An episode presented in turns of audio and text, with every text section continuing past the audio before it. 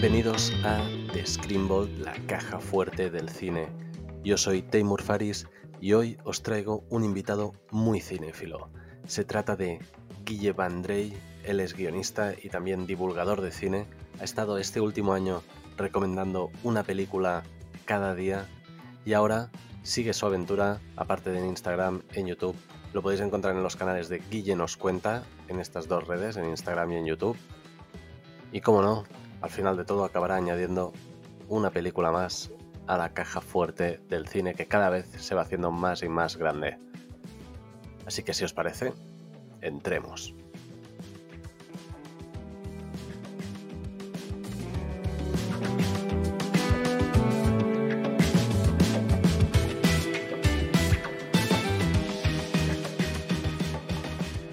Bienvenido Guille a la caja fuerte del cine. Muchas gracias, Timur. Es un placer, tío, tenerte aquí porque eres la persona que más pelis me ha recomendado este último año. Hombre, sería raro que hubiera otra que te ha recomendado más, la verdad. Sí, porque hostia, cada día una peli. No hay nadie más pesado que yo en ese sentido. No, ¿verdad? No, no, no, imposible. ¿Cómo surgió este, esta idea, este reto de una peli al, año, al día durante un año? Eh, pues, tío, las que porque no tiene nada que hacer. O sea, te podría contar algo mucho más bonito, pero es básicamente que estaba un poco rayado, no tenía nada que hacer de trabajo. Y digo, tío, si me pongo esto de todo, dije, si lo digo en Instagram, si digo voy a subir una peli al día, es como que me lo pongo. O sea, si lo he dicho, lo tengo que hacer. O sea, porque lo había pensado muchas veces, pero digo, si lo digo en alto, lo cumpliré. Y yo no pensaba que lo fuera a cumplir, pero yo qué sé, me puse a subir una peli al día un vídeo recomendándola y no sé, como a la 30 o por ahí dije, tío, qué coño, ya que estamos, pues hago todas. Ya y bien, hombre, me ha costado algún momento, no te voy a negar, porque había días que, a ver, no grababa una peli al día, no grababa un vídeo al día, pero había días que decía, joder, macho, tengo que grabar ahora vídeo y no me apetece una mierda. Pero oye, eso es, eso es lo, la disciplina, así que... Totalmente. y nada, y, y, ya está, y terminé pues hace una semana más o menos. Qué bueno. ¿Hay, ¿Hay alguna de las pelis que, recomendaste que cambiarías? O sea, ¿hay, alguna recomendación arriesgada como Valerian? Em, eh, sí, pero, o sea, vamos a ver. La, a ver. Ahora me dicen pelis que no puse y me arrepiento. Eh, por ejemplo, no sé quién me dijo, no hablaste de un cadáver a los postres y digo, me cago en la puta con lo que me gusta esa película. Pero la cosa es que yo lo que quería era recomendar un poco de todo. O sea, que decir, no hacer solo películas, digamos, a que quedaran muy, como que fueran muy raras o que, que solo hubiera visto yo o tal, y tampoco recomendar cosas, o sea, no recomendé El Padrino, pero no porque no me guste, sino porque entiendo que El Padrino, la gente ya ha oído hablar de ella, si no la ha visto es porque no ha querido, o Pulp Fiction, así. Entonces, quería, entonces sí, es verdad que he recomendado, tan pronto he recomendado, una peli de los Burning Percebes que no la ha visto ni Cristo, como recomendado Austin Powers 2 o Valerian, pero yo quiero decir, creo que es imposible que, a cualquier persona le gusten todas las que he recomendado, porque es que hay, joder, hay pelis, como tú dices, muy arriesgadas, sobre todo que a mí me gustan, pero entiendo que a otra gente no le gusten. Aunque a mí Valerian me gusta mucho, tío. o sea, no, no, o sea, es que yo cuando lo vi dije... Con cero expectativas, entré al cine con cero expectativas y dije, porque me habían dicho que era una mierda y eso también mola. Entonces llegué y dije, a ver, tampoco es tan mal, y no sé, me reí un rato. Y hace un tiempo me acordé de esa película y dije, joder, que poco se habla de esta película. Yo creo que es una peli es como cuando vi Speed Racer, que digo, son pelis que creo que eventualmente tendrán un público Tal como reivindicadas por cierto público. No sé si el mejor público, pero, pero son pelis que creo que son interesantes de ver, por lo menos. Pero sí, alguna me jode haber dejado fuera. Quizá de cambiaría alguna. No sé si Valerian, pero alguna cambiaría, puede ser. A mí me gustaba mucho lo de los Spanish Tuesdays que hacías porque descubrí joyas del cine español que no, que no conocía. Y no conocía Flixolé, que es una plataforma que, sí, yo, la conocí porque, joder, una, yo estaba recomendando pelis y una amiga mía me dijo, ah, recomendé una española tal y me dijo, esta sí que está en Flixolé, ¿yo dónde? Y me dice, dice, yo solo tengo Flixolé, no uso ni Netflix, ni, ni Filming, ni... Y digo, ¿y eso? Y me dice, no sé, me gusta el cine español. Y joder, vi una plataforma que era solo de cine. Ahora tiene algún título suelto por ahí, porque a veces recomiendo alguna película y siempre miro en justwatch.com como en qué plataformas está y no todas son Creo que vi una italiana que estaba, que estaba colgada ahí, por ejemplo, pero en Flixolé. Pero sí, está muy bien y como yo siempre, siempre nos te escuchas lo, del que el cine español es una mierda, pues joder, a mí no me lo parece. Y, o sea, quiero decir, es igual de mierda que todos los cines o igual de bueno que todos los cines. Es que en España, pues como somos el filtro al resto del mundo, pues vemos películas españolas que son malas, pero porque las que nos llegan de Francia solo nos llegan las buenas o las que han, han triunfado. Entonces dije, voy a intentar romper ese mito recomendando una peli española a la semana. Que no, creo que no he recomendado tantas porque también he recomendado alguna argentina, alguna mexicana y tal. Pero hombre, yo creo que cuarenta y pico películas españolas habré recomendado. Y muchas más que hay buenas, tú lo sabes. hay mucho buen cine español. Muchísimo, muchísimo. Y te quería preguntar también, ahora, ahora que has acabado esta parte del reto, porque ya vi el vídeo de YouTube que avisabas de que ahora empieza como una segunda parte. Bueno, ¿hacia dónde va este, este nuevo reto? Yo ni puta idea, la verdad. o sea, estoy. Sobre la marcha.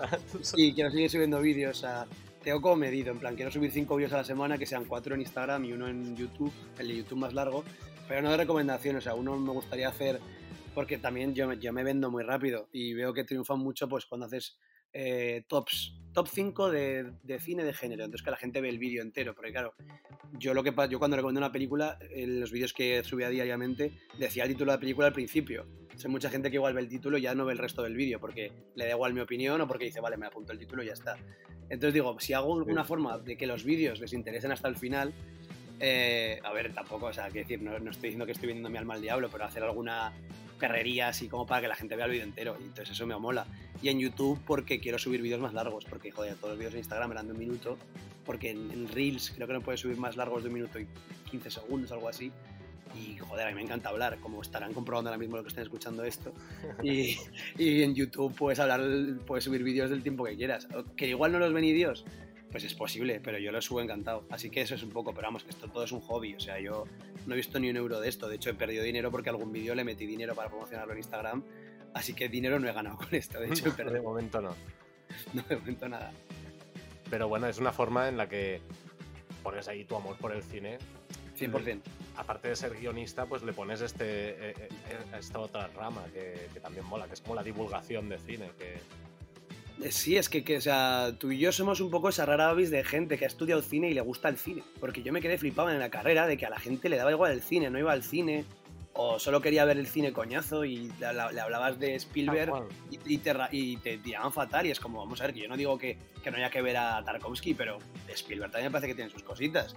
Y, joder, que yo, o sea, cuando hablo contigo de cine, digo, coño, es que a él también le gusta el cine, pero en la carrera había gente que no veía cine, ni iba al cine, ni nada. Y claro, yo digo, joder, yo pensaba que todo el mundo que estudiara cine le gustaba el cine, pero nada más le gusta la realidad. Y joder, por eso a mí, me gusta, ya que lo he estudiado un poco y que me gusta el cine como cinéfilo, pues recomendar unas cuantas películas, no sé, igual.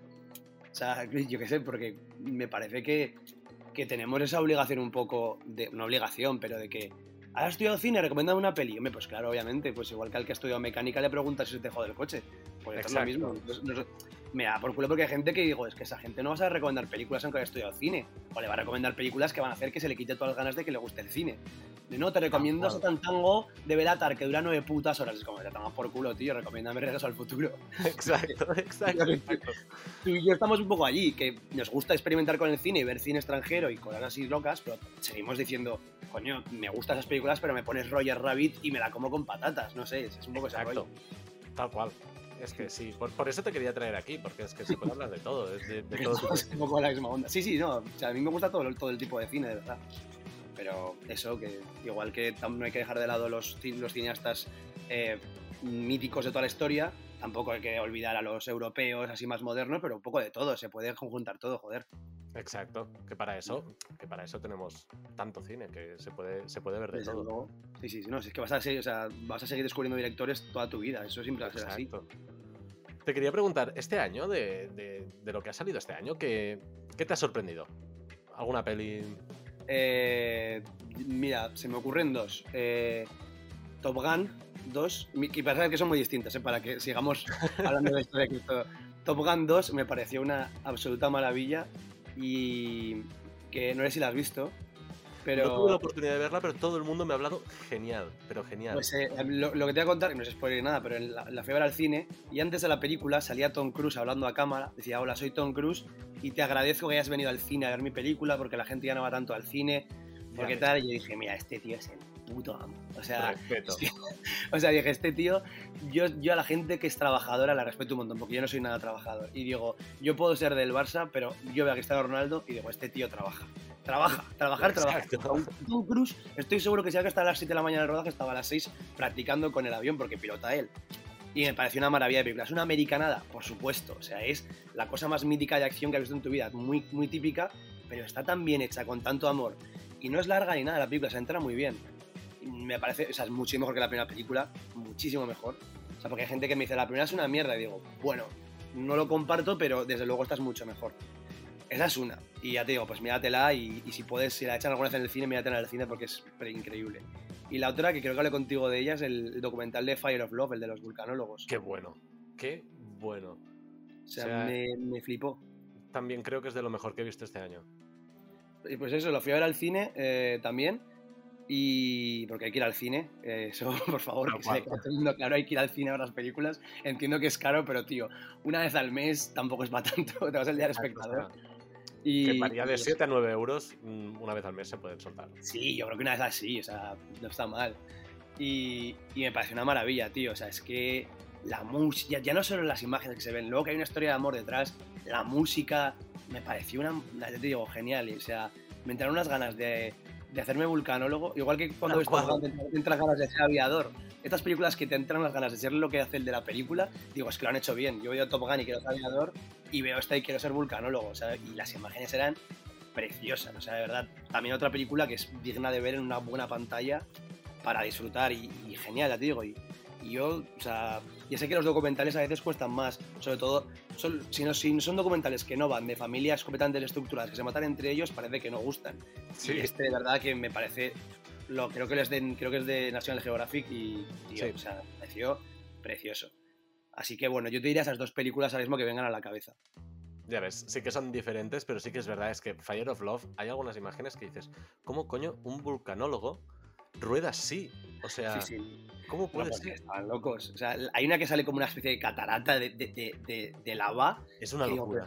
Para estar a punto de bañarse de abajo. Y es que es flip. Digo, madre mía, con esos trajes que parecen como de película de serie B de, los, de ciencia ficción en los 50.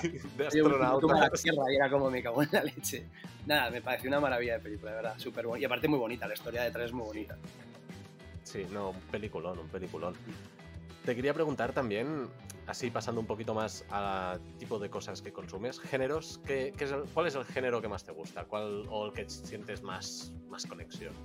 Eh, pues igual es la comedia, pero estas comedias, estas comedias negras me parece, me parece un género muy complicado, sobre todo porque me parece más complicado escribir. Eh, ejemplo, no es, que, no es que sea mi película favorita para nada, pero Little Miss Sunshine, o sea, me parece ese, ese, ese, tipo de, de comedia, me parece complicadísima y que si sabes hacerlo bien, entonces esas son igual las que más me gustan, pero como ya te digo que veo un poco de todo, las que a veces me, me entra la neura de ver cine sueco y me pongo a ver cine sueco. Son semanas complicadas, no te voy a negar. Eso más las semanas de, las semanas de Woody Allen me, me, entran más fácil. Pero sí, yo creo que comedia, sí, ese tipo de comedia. Una comedia negra, y, pero vamos, que depende del día, te digo. Ahora te diría comedia porque aparte es, no sé, el género que más respeto le tengo. Me parece que es el más complicado de escribir. Totalmente, totalmente. Yo creo que es, es muy complejo poder. Encima, como, como, tú dices, Little Miss Sunshine, que, que nos la trajo un, una amiga aquí al, a la caja fuerte. Es... Sí, lo vi, lo vi, lo vi. Por eso, no, por eso no la traigo yo, que vi las que habían traído y dije, esa no. Pero la podía traer perfectamente. Bueno, es de este tipo de, de, de, peli que, hostia, ¿cómo consigues cuadrar la emoción con, con la comedia que no para? Porque en el fondo, mm. o sea, no para.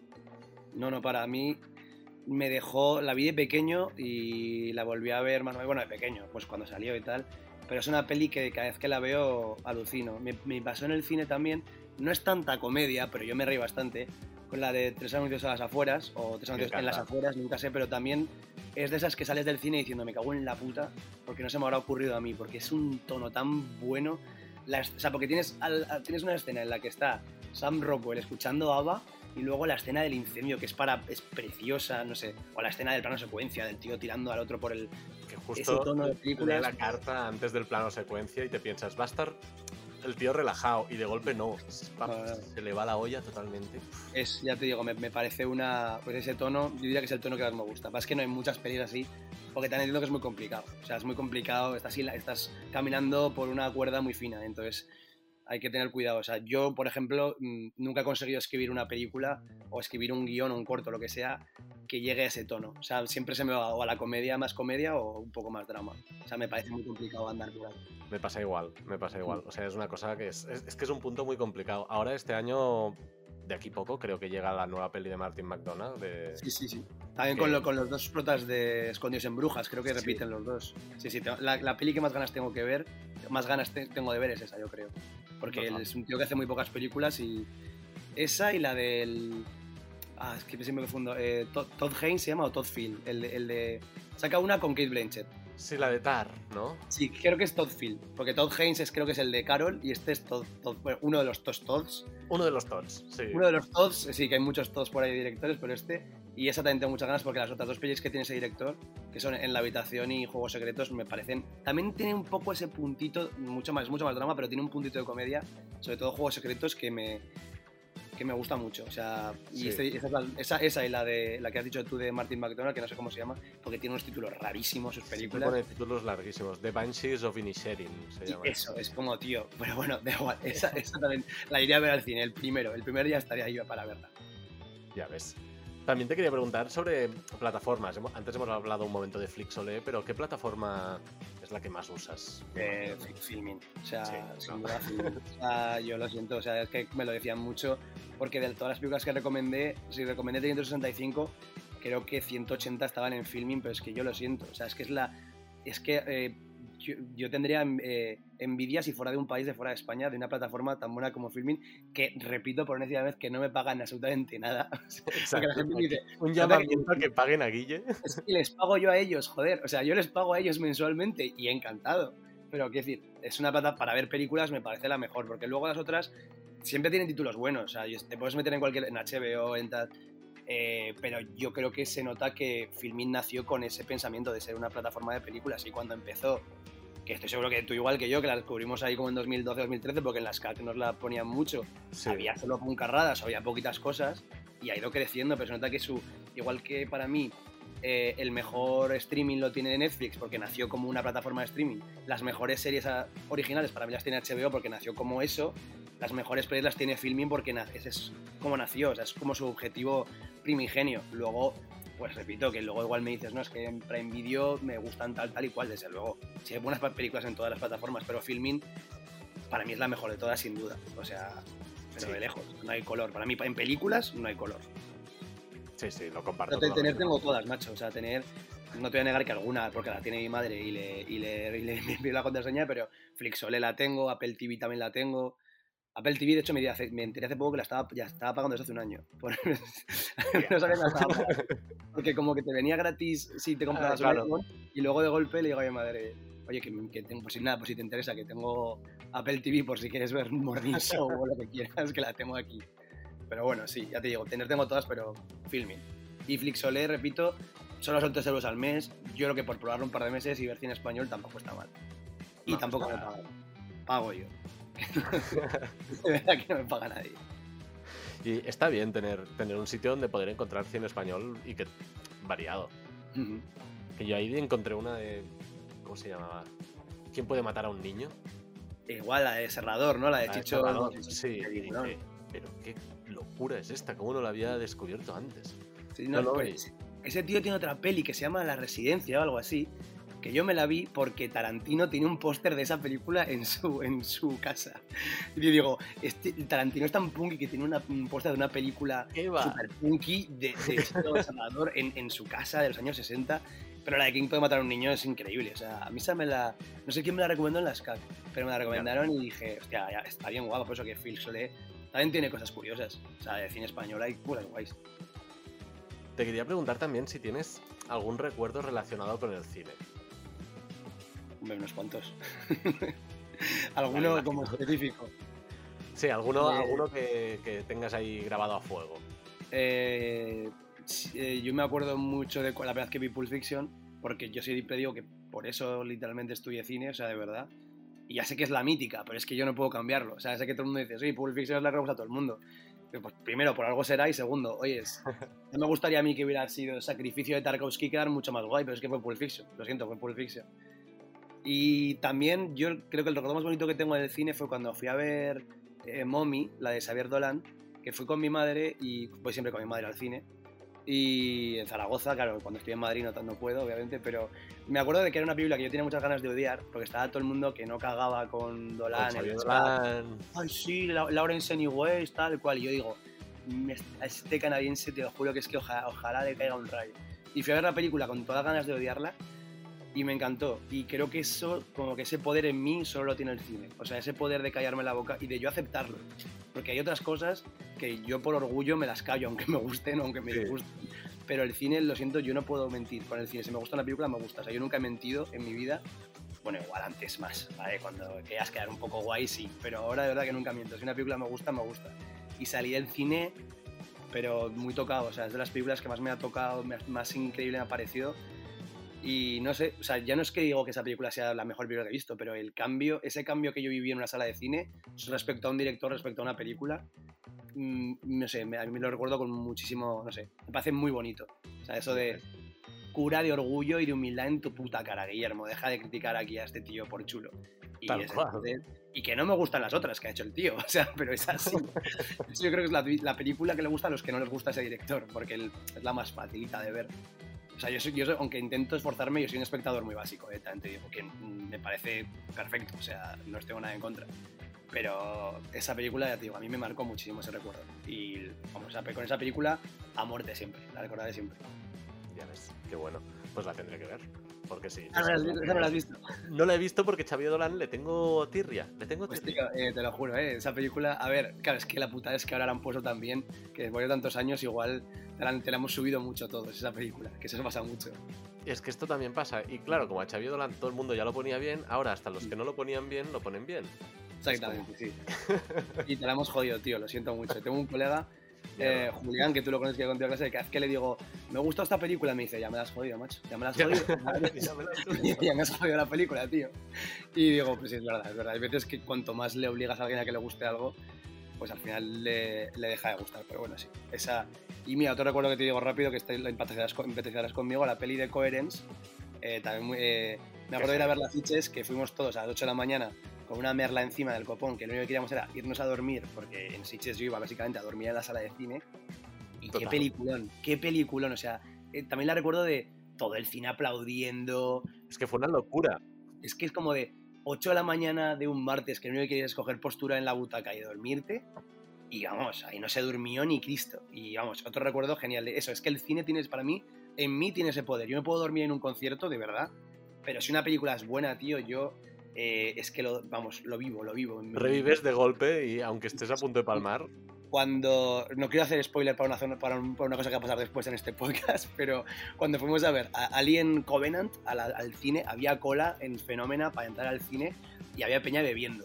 Y digo, claro que sí, joder, ¿por qué no puede ser un estreno como un concierto de Metallica, tío? Aquí no- y entramos borrachos y aplaudimos cuando salga el bicho. Joder, me gusta que el cine sea tan pasional, o sea, me gusta. ¿eh? tal cual. Ya, coño, nos apasiona el cine, pues entramos aquí borrachos, hace falta para vivirlo más. Yo por eso siempre digo que el Festival de Sitges es el mejor del mundo, porque ese es el espíritu que hay. Cuando vas ahí, Exactamente, exactamente. Pero como ves, todos los que te digo del cine son cosas que han pasado en sala de cine. Porque para mí el cine es eso, o sea, tienes que verlo en el cine, de verdad. Que no pasa nada, obviamente, no puedes, es película antigua, pero, pero no sé, para mí da igual la peli que sea que cuando, cuando se apagan las luces, yo algo en mí como que digo, vale, estas dos horas que vienen van a ser la peli y yo. Y eso me, me sigue pasando a día de hoy y espero que nunca me deje de pasar. totalmente. Yo también creo que es la, es, bueno, es, es la magia del cine, ¿no? Que cuando Sí, se sí, apagan las luces, si entras en ese mundo, ya está. Claro, tienes que querer entrar, pero vamos, que si sabes entrar es una experiencia maravillosa.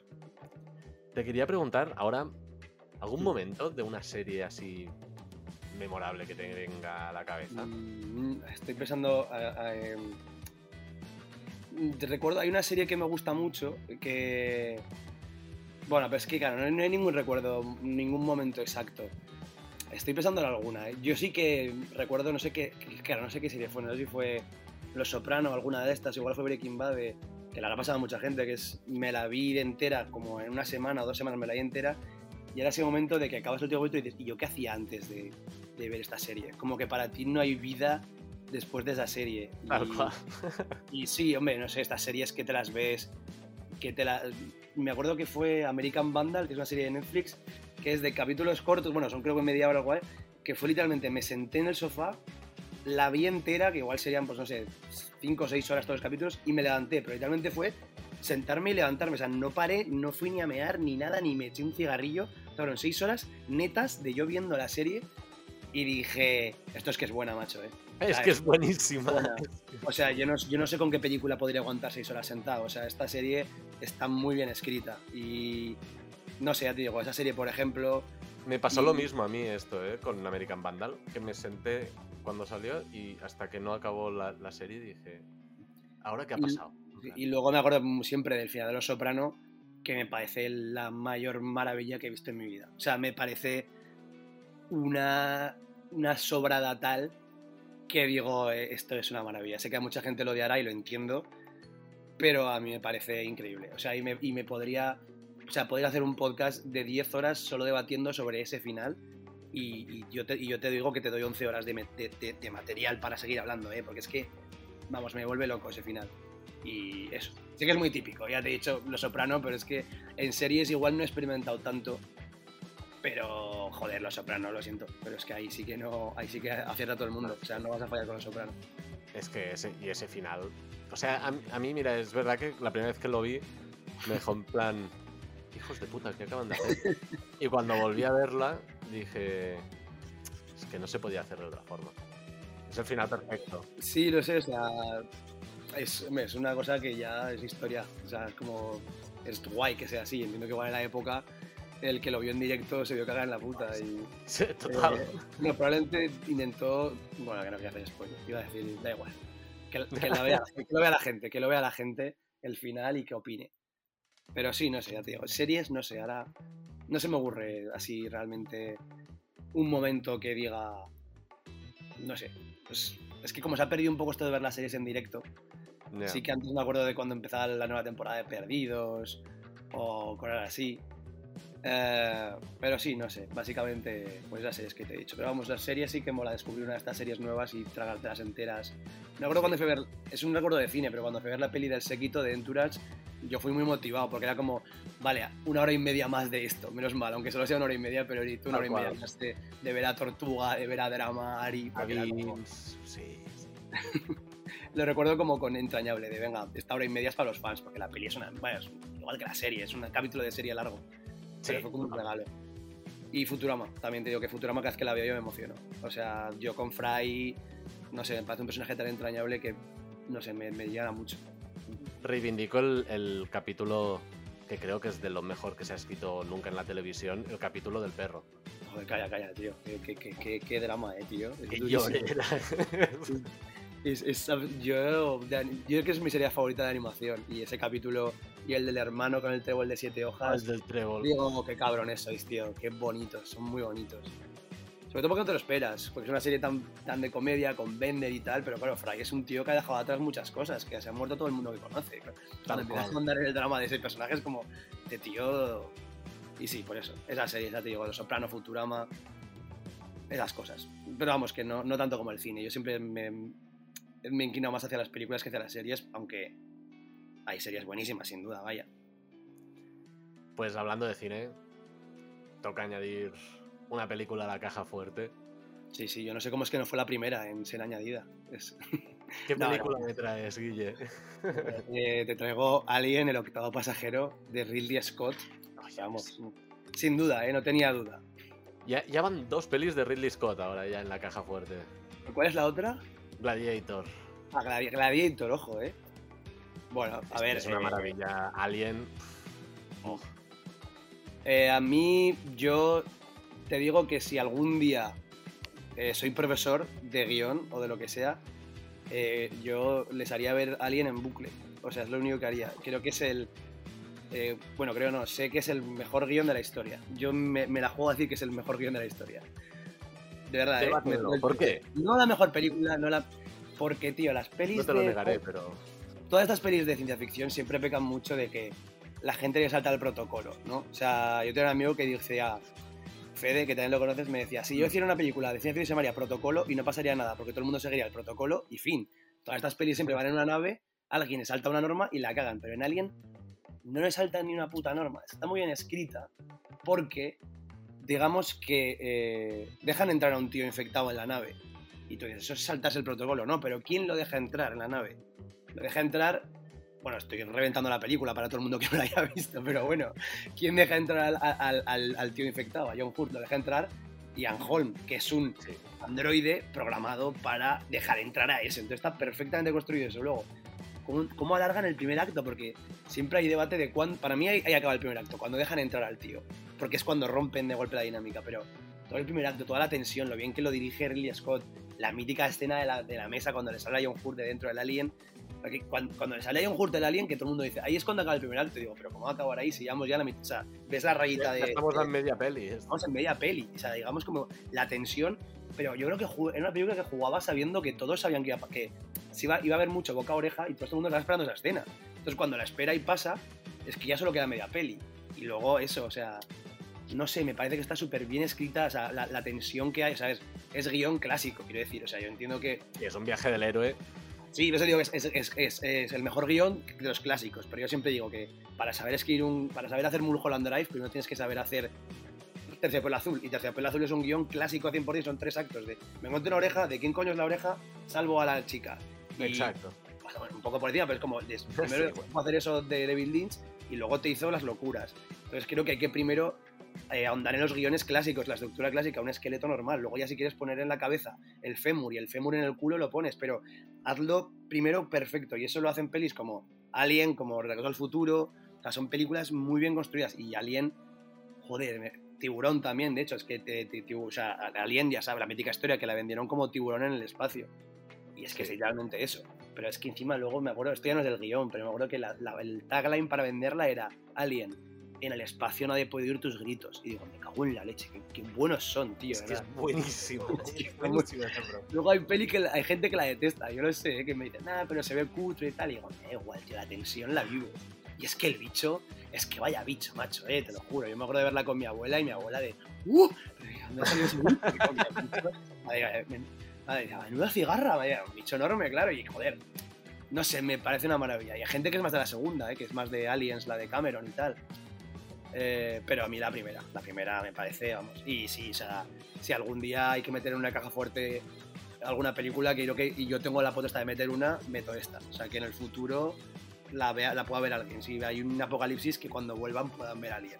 Yo, yo cuando tenga pasta haré esta caja fuerte real y, y meteremos estos títulos. Yo la tengo en DVD, tío. O sea, te la doy en DVD o, o, lo que quieras, yo te la doy personalmente y la metes ahí. Porque tiene que estar. Que estar y, me, ilusiona que haya dos pelis de Ridley Scott porque es un director que parece que no se habla tanto de él como de Spielberg o gente así o de Kubrick, pero joder, yo le tengo muchísimo respeto. Eh, o sea, y también ha, experimentado con muchos géneros. Ha hecho comedias románticas, ha hecho ciencia ficción, ha hecho histórico. No sé, creo que es un tío que cuando se vaya lo echaremos de menos. Totalmente también ha hecho gangsters, o sea, es que, es, que ha hecho de todo. Es que este año va a sacar la de, el año que viene la de Napoleón, que, que era el proyecto que siempre quiso hacer Kubrick, no sé, como que me parece, ya te digo, y el año pasado hizo el último duelo, que hace una peli super guay. No sé, yo le tengo muchísimo respeto a ese señor, eh, a su hermano también, y bueno, antes he hablado de Top Gun, Pero eso, no sé, me alegra que haya dos y que sí, los que se quejen de que no hay ninguna de Kubrick, tranquilos, que seguro que si sigues con este podcast dentro de un año hay cinco de Kubrick que también se lo merece, sin duda. Exacto. Te quería preguntar de, de esta peli, ¿cuál es tu escena, tu escena favorita? Eh, pues tío, aquí voy a quedar muy de, chulito, pero me acuerdo que yo la vi, la primera vez que la vi, la vi la versión del director, porque a mi madre le gusta mucho la peli, y era una escena que me flipaba, porque claro, yo luego hablaba de esa escena con gente y no se acordaban de esa escena, entonces me sentía como privilegiado. Que es una escena que la eliminaron porque era muy bestia, que era que cuando creo que cuando solo quedaba ya la teniente Ripley, cuando solo quedaba Sigourney Weaver, llegaba a un sitio y se encontraba al capitán, a Dallas, que no estaba muerto, que estaba esto de que le habían pillado, que le habían empapado el alien en mucosa para tenerlo ahí agarrado y le dice, mátame, y le tiene que quemar vivo, vivo con el lanzallamas. Esa escena es que la tengo grabadísima porque es la más bestia y yo pensaba que era del, metraje normal y no, no, es una escena que es versión del director, o sea, es el director's cut de Ridley Scott. pues lo buscaré, el director's cut de esta peli. Sí, sí, no, no hay mucho más, ¿eh? dos o tres escenas que eran un poco bestias. Esa me gusta mucho y luego toda la parte final de, de Sigourney Weaver mm, con el gato, cuando se mete, cuando tal, me parece también... Es que, joder, me, me encanta ese personaje, la Teniente, Ripley, o sea, me parece genial. Y esa película, porque el tema, si has visto, si, si no la has visto nunca y no sabes lo que va a pasar después, no te esperas que vaya a ser la Teniente Ripley la... Nada, nada te hace pensar que es la protagonista de la película. Pero, joder, no sé, eh, igual eso, no sé, un poco todas. También cuando, cuando hacen confesar al Ali, digo, al, cuando hacen confesar al androide, es mucha gracia porque les con todo ese líquido blanco que le sale. Y que les dice, contés con mi simpatía, como de vais a morir, pero contés con mi simpatía. No sé, eh, en general ya te digo, todo en general, todas, que tampoco es decir. Luego si ves aparte Prometheus, es muy bonito ver la escena de, porque ellos cuando llegan, al principio de Alien, llegan a la nave de Prometheus, al planeta, entonces como que es bonito ver luego como la que Prometheus le dieron durísimo y mira, que hacen por culo, me parece preciosa esa película, de verdad, me parece muy buena, que tiene estos errores de protocolo, tiene dos errores de protocolo que no tiene Alien, por eso Alien es mejor, pero joder, a mí me parece una precuela pues que, que menos que defendible, sobre todo 40 años después me parece bastante, no sé, o sea, le dieron muy duro, yo no creo que sea para tanto, o sea, yo, le, a toda la gente que le da muy duro le diría que la volviera a ver, que, que tiene cosas muy guays también. No es Alien, pero está bien. Ya ves. Ya ves, porque a mí no me he desagradado. En plan, tampoco me dejó en plan flipado, pero pensé, bueno, en plan. Sí, está bien, joder. Entra dentro del universo, sí, está. O sea, se han hecho muchas, muchas peores en la, en la saga de Alien, sin duda. se han hecho dos Aliens contra Predators, Alien, la de Jean-Pierre Rienet. O sea, que decir, eh, creo que el Prometheus es de lo, de lo, menos duro que se le ha hecho a Alien. Tal cual, tal cual. Y, y, aparte, pues habla más un poco de la inteligencia artificial, con Fassbender y tal, no sé. Yo, yo también la defiendo, no como Alien, que la defiendo capa y espada y digo que es increíble, como te estoy diciendo a ti ahora mismo, pero Prometheus, oye, un poco de respeto también, digo yo. Ya ves. Pues Guille, tío, gracias por venir, por añadir. A ti, a ti, por, por, invitarme, si a mí nadie me invita a nada, literalmente, verdad.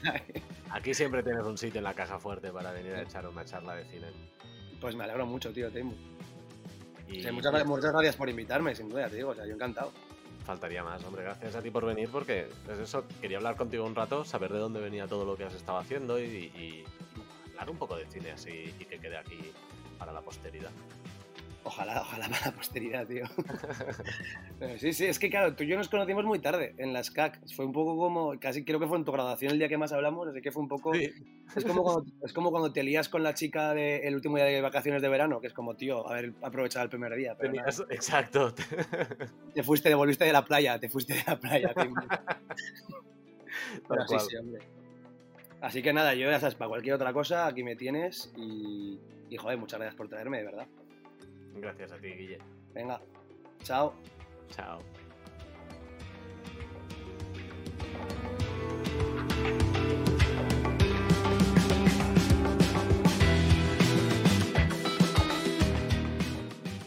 Y aquí termina nuestra conversación con Guille. Es un gustazo hablar con él porque, como habéis notado, le gusta mucho hablar de cine, nos gusta mucho tener conversaciones así de cine, se puede hablar de cualquier tipo Seguidle en redes, en Instagram y, y en YouTube, porque no para de colgar vídeos súper interesantes. Y recordad seguidnos a nosotros aquí en Spotify para saber cuándo van cayendo los nuevos programas y tenéis la opción de suscribiros por un euro al mes para desbloquear los programas extras que ahora están solo para suscriptores. Hasta la próxima y como siempre, larga vida al cine.